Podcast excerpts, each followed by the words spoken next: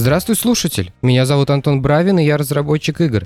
Это подкаст «Стоит попробовать». Подкаст о том, как выиграв, я уволился с работы, чтобы довести свою игру до релиза и узнать, что из этого получится. Игра называется «Masterplan Tycoon». Это экономическая стратегия в миниатюре. Ищи ее на Steam е и добавляй в wishlist. Я всегда люблю делать все заранее. Я не люблю, когда в последний момент приходится что-то допиливать, докоммичивать, э, дописывать и все такое. Когда остается 40 минут до дедлайна, это как бы мне не нравится, так это меня нервирует. И поэтому обычно я как-то планирую наперед. То же самое происходит с этим подкастом уже, наверное, третий эпизод. И я планирую сделать э, выпуск на какую-то одну тему. Но очень странно сейчас рассказывать про GitHub, про CI-CD с учетом того, что завтра, послезавтра сервис может стать недоступен. Поэтому, наверное, эту тему мы перенесем подальше, когда ситуация немножко успокоится. Для начала я хотел бы дать небольшой дисклеймер по поводу того, что я не буду э, углубляться во всякие политические вопросы, потому что об этом и так везде и все говорят. В некоторых случаях эти вопросы могут быть крайне дискуссионными и накаляющими обстановку, поэтому о всяких политических вопросах мы можем поговорить где-нибудь в другом месте. Можете позвать меня в бар, если хотите. Но сегодня только про какие-то экономическо-санкционные вещи, которые коснулись меня или моих планов, или индустрии, в которой мы работаем. Как я это вижу вот на данный момент, на 14 марта 2022 года, и мои мысли по поводу того, что с этим всем делать. Я пока не знаю, как у нас пойдет разговор, у меня нет четкого плана на этот эпизод. Просто, наверное, как будут у меня всплывать какие-то воспоминания, так я, наверное, буду об этом и говорить. Самая первая вещь, которая коснулась непосредственно меня, это были подписки. Когда курс порос вверх, я сразу понял, что дело пахнет керосином. А, и у меня как раз наклевывалось продление подписки на OnePassword. А, OnePassword — это сервис для хранения и генерации паролей. Вы, наверное, спросите, зачем нужна такая вещь вообще? Что это такое? Хранение паролей? Это же, наверное, небезопасно. И вообще зачем? Есть же один пароль, мы его помним. Если кратко, то это большая проблема, то, что у людей сейчас э, как бы там один-два пароля на все, потому что когда у вас угоняют этот пароль в одном месте, вы автоматически лишаетесь других сервисов. Поэтому одним из решений этой проблемы служат как раз такие сервисы, как OnePassword. Он позволяет для каждого сайта сгенерировать пароль какой-то случайный, который невозможно забрутворсить. И он, соответственно, хранит их, синхронизирует между устройствами, вы можете подставлять их э, в формы, автофилом он занимается. Ну ладно, вернемся обратно к стоимости. 35 баксов в год — это дофига по нынешнему курсу. Здесь переход у меня перешел довольно плавно. Есть э, аутсорсная как будто бы альтернатива, это Bitwarden. Такой же сервис, с возможностью развернуть собственный бэкэнд, если это необходимо. Переход был, в принципе, хороший, сэкономил 35 долларов. В UX немножко потерял, конечно, но ничего страшного. Дальше я вспоминаю Spotify. Очень жалко было его терять. Сейчас, понятное дело, вся прелесть в музыкальных сервисах состоит в алгоритмах. Там, даже если учесть, вот я переносил свои плейлисты со Spotify на Яндекс Музыку обратно, но Яндекс Музыка не потеряла ни один трек, насколько я понял перенесла их все. То есть сейчас вся музыка у всех, она есть. Вопрос в рекомендациях, и у Яндекса, конечно, очень специфичные рекомендации. Я уже слышал когда-то такое определение, что Spotify тебе подсовывает ту музыку, которую ты не слышал, но именно ту, которую ты хотел бы услышать. Яндекс, он на основе той музыки, которую ты уже слушаешь, он тебе подсовывает какую-то соседнюю музыку, условно, того же исполнителя, но из другого альбома, который ты там не слушал, или там фит какой-нибудь, ну что-нибудь такое он пытается просовывать. Очень скупо работает его рекомендательная система, конечно.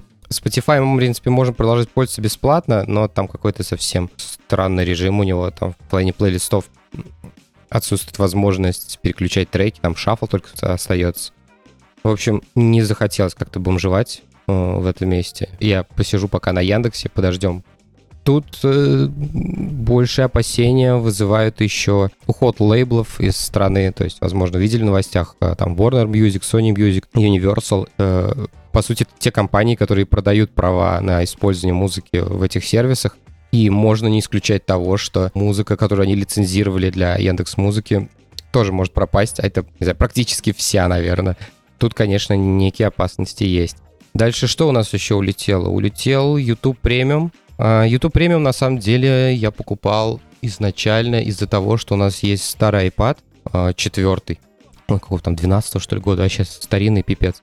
И на нем перестало обновляться приложение Кинопоиска, и, соответственно, мы не могли туда мультики ребенку закачать. А YouTube Premium как раз позволял в офлайн скачивать видео. Ну и еще иногда я смотрел э, Picture-in-Picture на айфоне. У меня были мысли отменить подписку, это 300 рублей на месяц. Ко мне Лена еще подошла такая и спросила, а мы вообще нам эта подписка нужна? Она про нее вспомнила, говорит, а зачем она нам? Я говорю, ну вот для iPad. Она говорит, да на iPad уже три месяца YouTube не обновляется, вообще не открывается, по-моему. Единственное, ради чего эти 300 рублей были, это ради Picture in Picture, ну, в общем, сомнительно. Ну, я убил эту подписку, и буквально через два дня YouTube тоже прикрыл все платные сервисы в э, сторону нашей страны. Чем я где еще себя обезопасил? Я выкачал все свои фотографии с iCloud. Это, конечно, типичный пловый подход в плане Windows машин. У них приложение, чтобы это сделать для на виде, вот там есть приложение в сторе 2019 года, ужаснейшее, а, которое там только в одну папку синхронизирует эти фотографии. Ну ладно, фиг с ним, ты их засинхронизировал, но у меня семейная учетная запись, поэтому а, Ленина фотографии я вытащить не могу. Вытащить можно только... Э, в общем, чтобы это сделать, надо создать для винды отдельную учетную запись там установить эту версию, отдельную версию iCloud, ну, не установить или запустить просто, и засинкать ты уже с ее профиля. В общем, ну, как, а, очень, короче, это все привязано персонально к аккаунту. Не очень удобная тема, когда тебе надо что-то выдрать оттуда. В общем, ну, с iCloud вроде пока не ясно. Хотя вот мне сегодня пришла мысль, что, возможно, я его продлить не смогу, но я вроде добавил, там сейчас появился способ ну, о котором пишут, я не проверял пока, потому что я редко что-то в App Store покупаю. То, что можно привязать методом оплаты мобильный телефон, то есть счет мобильного телефона, как primary методом. Ну, я привязал, не знаю, посмотрим, спишется в следующем месяце или нет. Если нет, то, собственно, поедем, видимо, в Яндекс. С Яндекса мне пришел пуш, кстати. Я пользуюсь Яндекс Диском. Это моя основная замена Dropbox. Когда-то у меня был Dropbox, я много-много лет пользовался. Потом они ввели какие-то ограничения сюрные. У меня уже к тому времени была яндексовская подписка, я туда ушел. И тут мне Яндекс прислал пуш, типа, эгей, вот тебе хочешь терабайт места за 700 рублей в год. В общем, у меня теперь есть терабайт места, куда я складываю также исходники этого подкаста, например. В общем, тут окончательной транзакции у меня какой-то не произошло, но если что, у меня есть запасной аэродром. Если, кстати, вы пользуетесь Яндекс Диском, то сейчас, наверное, у вас тоже есть этот, этот офер на, по-моему, 700 рублей за терабайт. Это, ну, вообще, типа, 5 баксов за год. По-моему, это как будто бы очень дешево в наших реалиях. Что у меня еще осталось? Надо залезть в календарь. Я вместо специальных приложений, которые пытаются сервить подписки, я пытался таким делать, заниматься, но что-то как-то мне неудобно. Я, в общем, просто в iTunes создал, э, в, iCloud создал отдельный календарь, и в нем они у меня все есть. А, вот, нашел, VPN. А, я пользуюсь протоном, причем я им пользуюсь им уже года полтора, наверное. И я, конечно, дубина, потому что я платил за него помесячно. Зачем мне вообще изначально нужен был VPN? Нужен он был мне в двух кейсах. Первый — это когда я использую VPN в публичных сетях, какие-нибудь отели, кафе, еще прочее. Сейчас с распространенностью китайских роутеров доверия какого, никакого вообще нету к этим точкам доступа, поэтому на публичных Wi-Fi я всегда через VPN хожу куда-то. А, и второй кейс, я, ну, когда я только начал им пользоваться, это был то, что мы уехали в Чехию а, в отпуск, и оттуда не работал кинопоиск. Возможно, для кого это будет новость, но сервисы, которые лицензируют контент, такие как видео, музыка, иногда даже игры, а, они лицензируют их на какую-то территорию. И вот Кинопоиск, например, он все свои продукты лицензирует для СНГ, а может быть и для России только. Из-за рубежа практически ничего не недоступно. И это, собственно, было причиной, почему я не стал заморачиваться собственным хостингом. Потому что, ну, это, в принципе, было бы немного дешевле купить какой-нибудь инстанс э, где-нибудь или в Hetzner, или, или в DO, по OpenVPN сервер там поставить и как бы через него ходить. Наверное, было бы немножко дешевле. Мне хотелось иметь возможность ходить как и из России за границу, так и из-за границы в России. И у Протона поэтому на выбор там под 50 стран можно э, куда угодно себя перенести. Я полтора года платил помесячно, так как там, знаете, иногда были такие мысли, что, ну, может, мне не так это надо все. И в итоге мысль о том, что мне надо как бы, возможно, не смогу за него заплатить, как раз пришла вместе с новостями о визе и мастер-карде. А курс тогда уже был как бы такой, типа, не 75. В общем, я предоплатил себе VPN на два года вперед и отдал за это 10 тысяч рублей с лишним. Но, хотя, не знаю, VPN, мне кажется, сейчас это базовая какая-то технология, и иметь возможность э, соприкасаться с внешним миром, если наши интернет-стены станут толще. Это какие-то базовые вещи, которые коснулись меня прямо вот сразу. Дальше есть вещи, которые коснутся меня, наверное, чуть позже, но не сейчас. А это игры. Дело в том, что сейчас играть у меня практически нет никакого настроения, ни желания. Ограничения стима по продаже и консоли меня... И, и консольных игр прямо сейчас меня не коснулись. Во-первых, потому что у меня уже гигантская коллекция игр, что в стиме, что на полке. Даже на случай, если игры к нам вернутся не скоро, то у меня какой-то запас для этого есть. Мое сочувствие всем э, владельцам PS5 Digital. Но это с точки зрения игрока, но тут меня, конечно, больше волнует ситуация с точки зрения разработчика. Во-первых, у людей возникли проблемы с покупкой плейсмента на Steam. Система такая, что вы приходите, у вас юридическая информация, вы ее отправляете на проверку, ее проверяют, потом вы платите 100 долларов, и все, вы как бы разработчик, можете делать страницу. Что прикольное с этими, с этими 100 долларами, э, они никак не привязаны к курсу, они по стимовской идеологии работают, то есть это просто как э, какая-то региональная цена для продукта, и она очень долго была не пропорциональна, опять же, курсу, то есть я покупал свой плейсмент за 6200, по-моему, когда доллар был 75. Сейчас прикол в том, что они пересмотрели цену, сейчас, э, а это, видимо, на будущее, они, видимо, так это все делают. Сейчас плейсмент стоит 15 500, и даже не в этом самая большая проблема, а самая большая проблема в том, что нету возможности его оплатить. Есть люди, которые, э, типа, вот-вот хотели завести страничку, и они никак не могут купить этот плейсмент, там просто не проходит ни один способ оплаты. И что сейчас с этим делать, не очень понятно. То есть э, остается этим людям только ждать. Если такая ситуация продлится и дальше, то очень вероятно, что все процессы, связанные с паблишингом, будут производиться через каких-то третьих лиц. То есть возрастет э, ценность паблишера как э, как бизнес-единицы необходимые для запуска, или это будут просто третьи лица, какие-то прокладки, которые будут э, выступать как бы юридическими владельцами а, вашего продукта, вы просто им будете его передавать, они там где-нибудь из Литвы будут его паблишить, получать на себя деньги, переводить все это вам в Россию. И при этом будут, естественно, брать себе где-то процент на этих, на этих переходах в одну и в другую сторону. Ну, это, конечно, грустный момент. Ну, то есть это явно делает жизнь маленьких и соло-разработчиков, таких как я, менее счастливой. Хотелось бы, конечно, чтобы это как-то решилось. Мы, видимо, перешли как-то плавно к вопросам платформы, к вопросам платформ. А, поэтому, наверное, я продолжу в этом ключе. А дальше, что касается Steam, э, первым делом люди начали волноваться за выплаты. За выплаты, которые присылает Steam. Он их присылает раз в месяц. Куча людей не получила деньги, потому что у них счета были открыты в санкционных, либо в полусанкционных банках. Там точка очень сильно пострадала. Это один из самых популярных банков для ИПшников, мелких предпринимателей. А Steam так работает, что вот он вам отправил деньги, у него не получилось, он вам присылает письмо, говорит, у меня не получилось, я не смогла.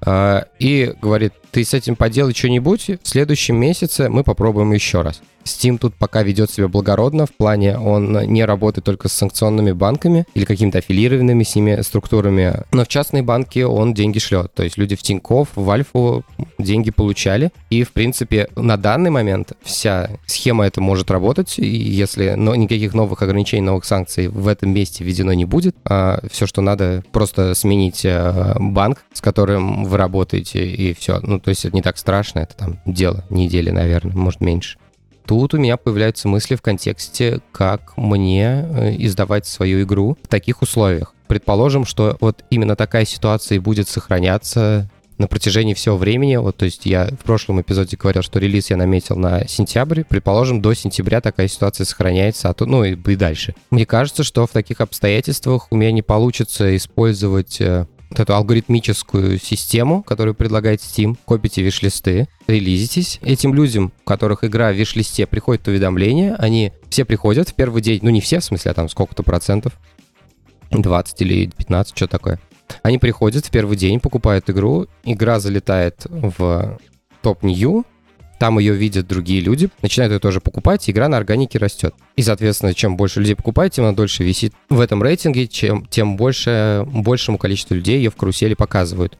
А, с учетом того, что наверняка половина моих виш-листов это Россия, а игроки из России не могут сейчас нормально покупать игры в Steam. Ну, то есть технически можно, там по интернету, по DTF гуляют всякие инструкции, как это сделать там через Казахстан, что ли, через какие-то такие учетные записи, пополнение кошельков. Ну, то есть это не для белых людей способ, конечно. Ну, то есть это прям такой обходной путь, и э, как бы классно, что он есть, но как разработчику мне не стоит рассчитывать на то, что 30% или 20% моих виш-листов пойдет э, заниматься вот этими обходными путями, э, чтобы купить мою игру в Steam. У меня, значит, такие мысли. При условии, что ситуация никак не изменится до осени, вот как она сейчас есть экономически, так она останется.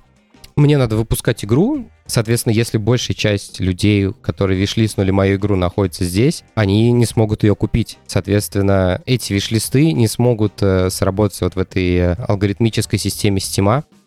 Сейчас много людей э, думает о каких-то запасных аэродромах. И сейчас очень интересен Mail.ru-шный стор. У них есть э, ПК-шный стор. Там в основном free-to-play, и, ну, paid игры тоже есть, э, платежки там есть.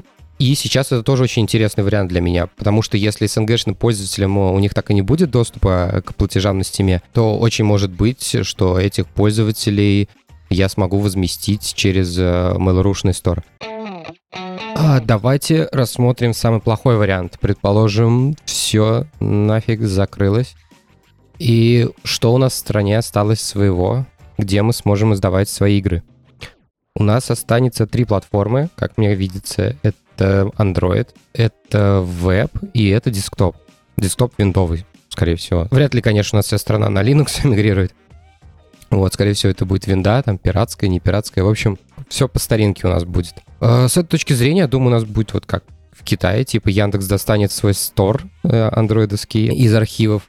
Про ПК я уже сказал, там есть Mail.ru стор. Ну а веб компании пытаются штурмовать уже с прошлого или с позапрошлого года. У Яндекса есть своя платформа для веб-игр, и у ВКонтакта есть. У Яндекса, кстати, я заходил к ним и был очень удивлен, можно так сказать, потому что последний раз, когда я веб-играми занимался, ну, пытался что-то с ними сделать, это был год, я не знаю, типа 12-й, 13 И там было все, ну, очень, типа, странно как-то, ну, прям то есть это как будто на jQuery игры писались. Сейчас я там видел порт Cut the Rope, и он работает как будто прям на телефоне, прям классно. Ну, в смысле, я играл на телефоне в веб-версию Rope. Она работает прям как нативная. Практически, если не вглядываться, то есть и графика выглядит хорошо. Единственное, что полоски сверху-снизу, вот, полоски браузера, полоски стора, все пытаются туда влезть, в это пространство. Но, в общем, есть возможности тут как-то что-то поковыряться на самом деле. Не все так бесперспективно, как кажется.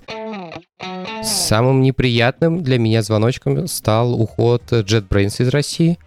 По сути, русской компании, которая делает самую классную IDE, наверное, в мире. И они выпустили стейтмент о том, что прекращают финансовые операции на территории России. Э, при этом были какие-то скриншоты, как будто люди из поддержки писали, что все-таки можно будет оплатить э, Union PM э, лицензию, но это как бы дело такое. То есть это пока очень все непонятно, очень сомнительно. У меня самого лицензия заканчивается 1 мая. Я тоже, правда, читерская, у меня анриловская лицензия, вот эта, которую бесплатно можно было использовать. Но, тем не менее, у меня лицензия заканчивается 1 мая, и очень может быть, что райдером пользоваться я больше не смогу, потому что у нее нет бесплатной какой-то комьюнити-версии. Хотя комьюнити-версия это тоже как бы такая серая зона. Но теперь очень волнует вопрос с Unity. А, этот вопрос, наверное, волнует всех Unity-разработчиков, а те, кто не волнует, наверное, просто боятся об этом как-то задумываться. Дело в том, что для нас, для разработчиков игр, движки это гораздо более серьезно, чем для веба или мобайла, где в основном используются какие-то фреймворки или библиотеки. А движок — это по объему знаний практически как какой-то язык. И так сложилось, что большая часть технологий таких, они проприетарные. И если у тебя появился запрет на использование этой технологии, по сути, ты теряешь не то что инструмент для своей работы, ты практически профессию теряешь. Что делать с текущими продуктами, не очень понятно, которые там уже много-много лет на той же Unity делается. Поэтому у меня даже у меня есть даже какой-то страх, то есть каждый день я возвращаюсь э, к своей игре, каждый день Unity открываю и думаю, не закроет вообще доступ к движку. Может показаться здесь, что в принципе это не страшно, так как ситуация как с райдером примерно, то есть типа есть бесплатная версия, серая зона, или можно что-то скачать, покрячить. В принципе, да, но это все об руку идет со сторами, потому что очень может быть, что просто ребята из Unity напишут там Valve и скажут, ребята, у нас тут мы типа русским запретили пользоваться нашим движком, а вот вы паблишите игры, давайте-ка вы их делисните, пожалуйста. И это вообще тогда грустная ситуация, непонятная. И в этом месте я попробую немножко подстраховаться. Я обратил внимание на Годот. Ну, вообще, Годо, как читается, это ужасное название, не могу эти... Там наверняка что-нибудь умное и красивое за этим названием стоит. А, это open source движок под метовой лицензии. Сейчас моя цель состоит в том, что где-то через месяц, там в апреле, э, будет Ludum Dare, и я хотел бы на этом Ludum Dare э, сделать э, игру на Годоте. Но, соответственно, мне нужна какая-то база, чтобы не сидеть на каких-то примитивных вещах. Поэтому моя задача за там эти 30-40 дней по полчасика в день разбираться во всем этом. Надеюсь, что это будет интересно, и, наверное, отдельный выпуск поэтому сделаю, даже если эксперимент будет неудачный.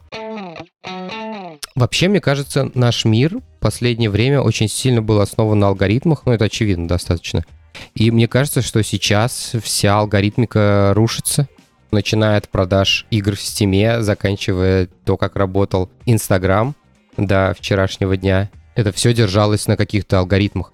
Так как со Steam пока еще ничего не однозначно, а, но с Инстаграмом ситуация как бы налицо. Сегодня ночью, для вас, наверное, это будет вчера ночью, а, люди из будущего, Инстаграм был заблокирован, и это очень плохо для малого бизнеса в нашей стране именно сейчас, потому что Инстаграм был главным источником трафика для людей, вот эти все, все ноготочки, тортики, в общем, все, ради чего был создан статус самозанятых, по сути, они все привлекали себе клиентов из Инстаграма. Все эмигрировали в Телеграм и Контакт. Тут интересно получилось. В Контакте я не был очень давно. Ну, но эта социальная сеть, конечно, она, видимо, до сих пор считает, что я ульянский студент. Я очень удивился, потому что я, не пони... я не, пока не понимаю, эта э, сетка на мне еще не научилась, или она такая, в принципе, она так работает, не знаю. Потому что, когда я зашел ВКонтакте, я как будто вот в центре Ульяновска оказался. Мне сразу э, какие-то посты из каких-то пабликов про шитье и вязание, какое, какие-то магазины комиксов, еще что-то там э, бары, все это вот наш Ульянская, которая вот на двух улицах этих находится. Это, конечно, очень прикольно в моменте, э, но в целом, если это так всегда работало, то это просто поразительно, насколько социальная сеть э, закрывает людей в коконе каком-то географическом своем. В общем, не знаю, если это так сохранится, то это очень стрёмно, потому что это единственная, по сути, активная социальная сетка, которая у нас в стране осталась. Если так будет продолжаться, то это, ну, явно какой-то манипулятивный механизм, не очень хороший.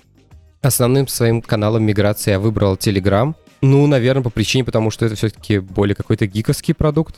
Это все как будто бы очень похоже на китайский WeChat. Буквально несколько лет назад, когда нам рассказывали эту историю, мы такие думали, ну, я, по крайней мере, как это вообще возможно? То есть мессенджер — это просто мы кому-то написали, кто-то ответил. Написали, ответил. Список контакт-листов и все, больше на этом ничего. Мессенджер. Как можно было целую экосистему еще на огромную страну построить внутри мессенджера? Ну, это в голове не укладывалось.